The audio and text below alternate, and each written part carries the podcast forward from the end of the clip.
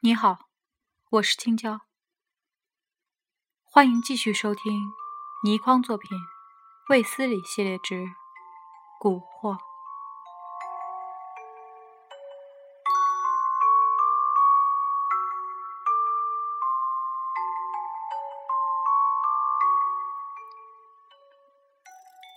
叶家父子在一日之间一齐暴毙。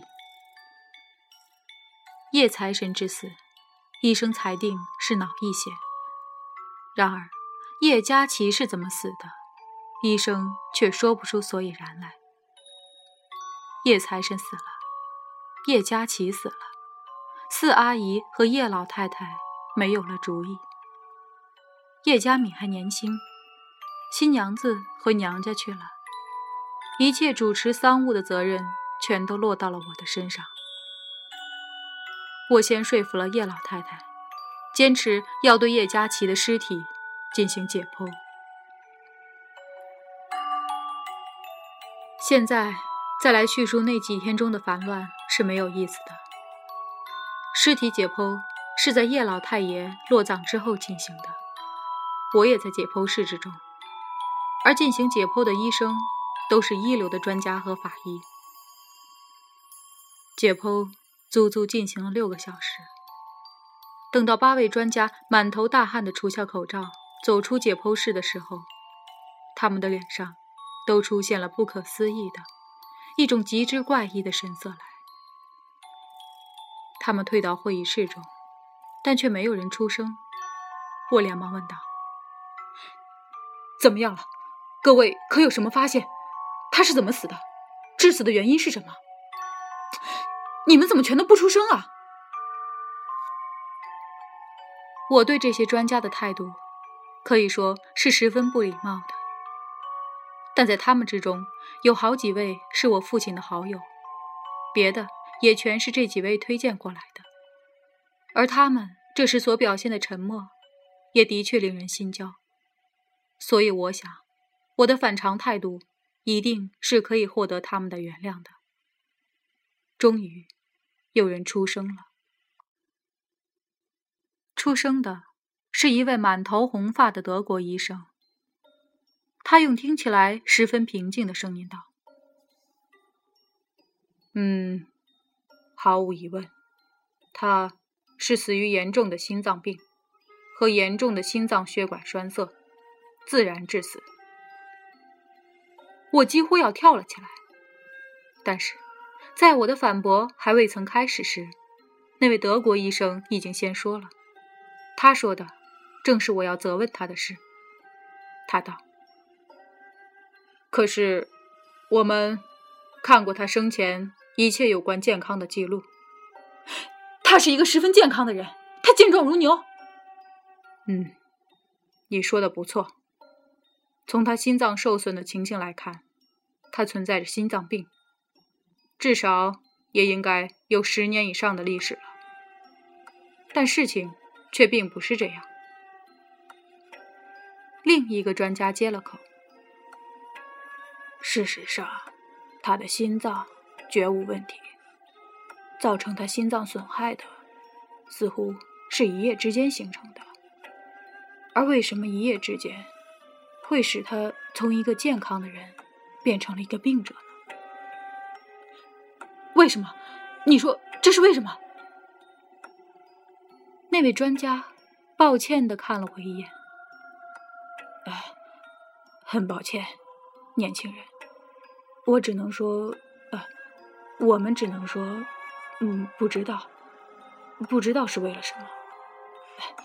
现在的医学水准还是太低了。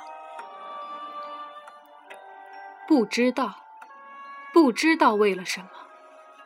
这就是尸体解剖后得到的唯一答案。叶佳琪的死因获得肯定，但何以会有这个死因？十余个专家的回答就是不知道。我当时真的很想告诉他们，我知道，我知道叶佳琪为什么死，他中了蛊。但是，我只是嘴唇先动着，却一个字也没讲出来，因为那实在是太滑稽了。我就算讲了出来，会有人相信我吗？我默默地退出了休息室。别以为我忘记了八柱，在出事之后的一个小时，我就曾叫叶佳敏快点去找八柱，但佳敏却回来告诉我，八珠已经不在了。他显然是在我走后就离去了。我也曾经自己去找过他，但也没有结果。而接下来，由于我需要料理丧事，所以。也无法进一步找他。而那时，当我从休息室中走出来时，我的心中已经有了决定：我要去找八柱。叶佳琪是死在他手中的，她如此美丽，然而，她却是一个女凶手。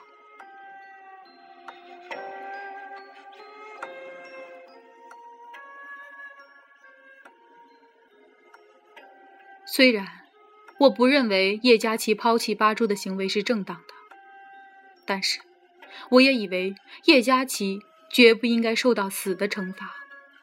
而且，因为叶佳琪之死，多少人受了伤害。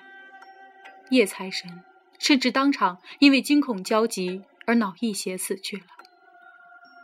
我下定了决心，要揭露那所谓的蛊的秘密，使他不能再害人。我回到叶宅，向叶老太太、四阿姨等人报告了解剖的结果。当然，我加进了一些谎言。我说叶佳琪是早有严重的心脏病的，只不过是没有检查出来。结婚使他兴奋，所以他的心脏病发作了。云云，我的话其实并不能使他们的伤心减轻些。我告辞出来，决定。去看一看王小姐。本来她应该是叶佳琪的新婚太太，但现在却只好如此称呼她。我之所以要去见他，是因为他是当晚和叶佳琪在一起的唯一的人，而叶佳琪的死亡也是他第一个发现的，所以我要知道叶佳琪死前的情形。就必须要找他。我的造访使王家的人感到十分尴尬和难以处理。这可以想象，他们是有名望的人家，女儿才嫁出去一夜，新郎便突然死了，叫他们的女儿该处在什么样的位置呢？我想，他们在商量是不是让王小姐来见我。花费了很多时间，以至于我在豪华的客厅中等候了许久。然后，王家的一个人十分客气地请我进去。我在一间十分精致、一望而知是女子的书房中又等了片刻，然后我才看到那位不幸的王小姐。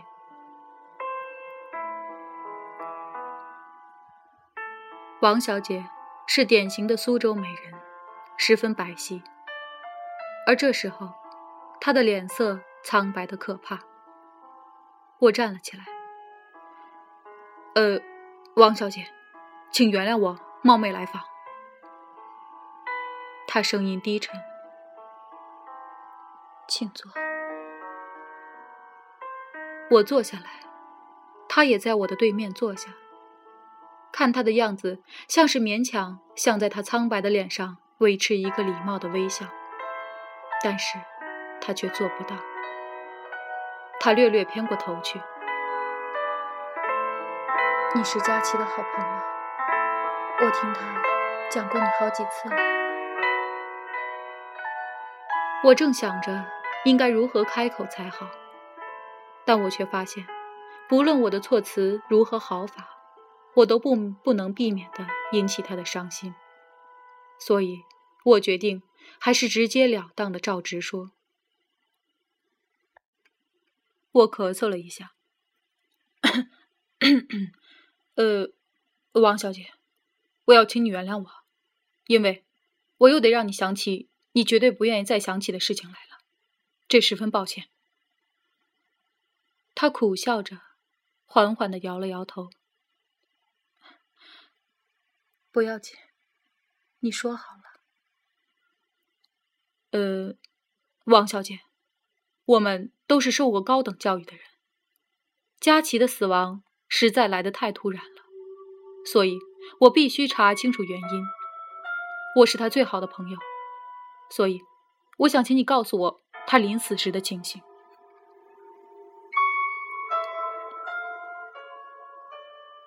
王小姐的眼圈红了，她呆呆的坐着。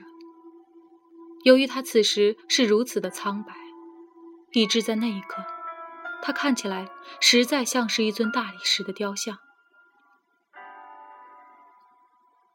过了很久，他才到。那天晚上，等到所有闹新房的人离去之后，已经是五点左右了。他，他的精神似乎还十分好。我，我，他停了一停。我十分谅解他的心情。他遭受到了如此巨变，我还要他详细的叙述新婚之夜的情形，这实在是太残酷了。所以我忙道：“啊，你只要对我说说他临死前的情形就好了。”王小姐低着头，又过了半晌，她才道：“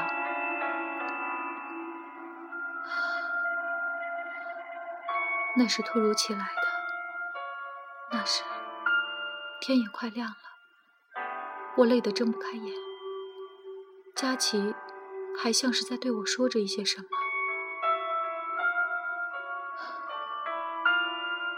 我在朦胧之中，好像听到了鸡啼声。我知道天快亮了。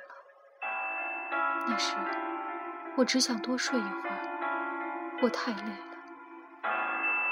可是，我却没有睡着，因为佳琪在那时竟然尖叫了起来。王小姐讲到这里。她苍白的脸上更出现了骇然之极的神色来。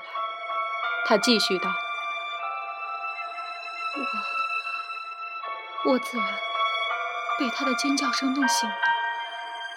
我想埋怨他几句，但是我，我……”他站了起来，双手无力地挥动着，大约是回想起那时的情形来，令得他太吃惊。所以他才会有那样失常的举动的。他的身子像是要跌倒了，声音也开始变得哽咽。我向他看去，他在叫着，双手紧紧地抓住了胸口，他的眼睛像是要从眼眶里跳出来一样，他不住地喘着气，他的叫声。终于惊动了别人，几个男工冲进房来。佳琪站了起来，他的样子将几个男工都吓得推了出去，而他自己也站立不稳，他倒在地上。就这样，他死去了。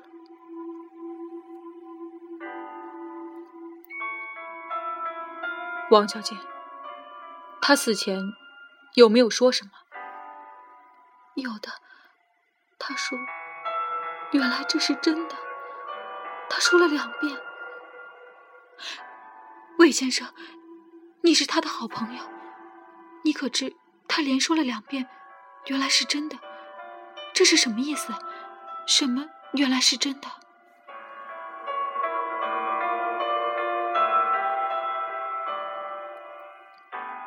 这件事，如果要说的话，那实在是太长篇大论，而且我也根本不准备将实情告诉任何人，包括王小姐。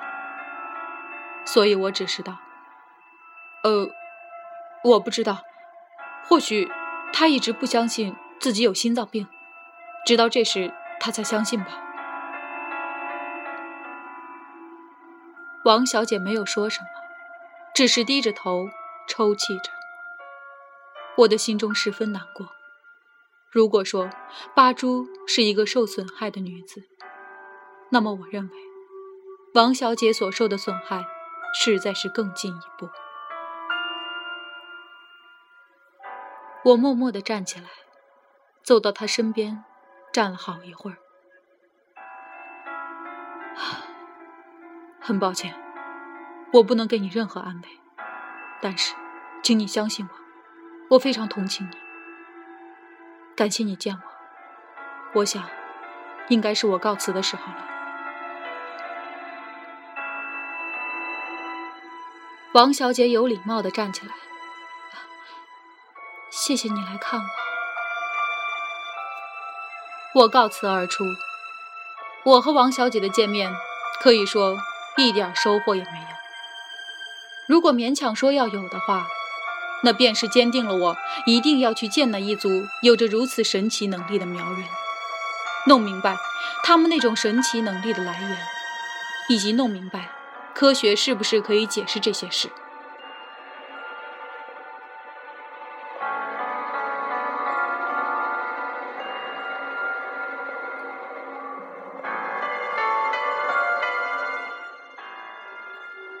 今天的故事就到这里。感谢你的收听。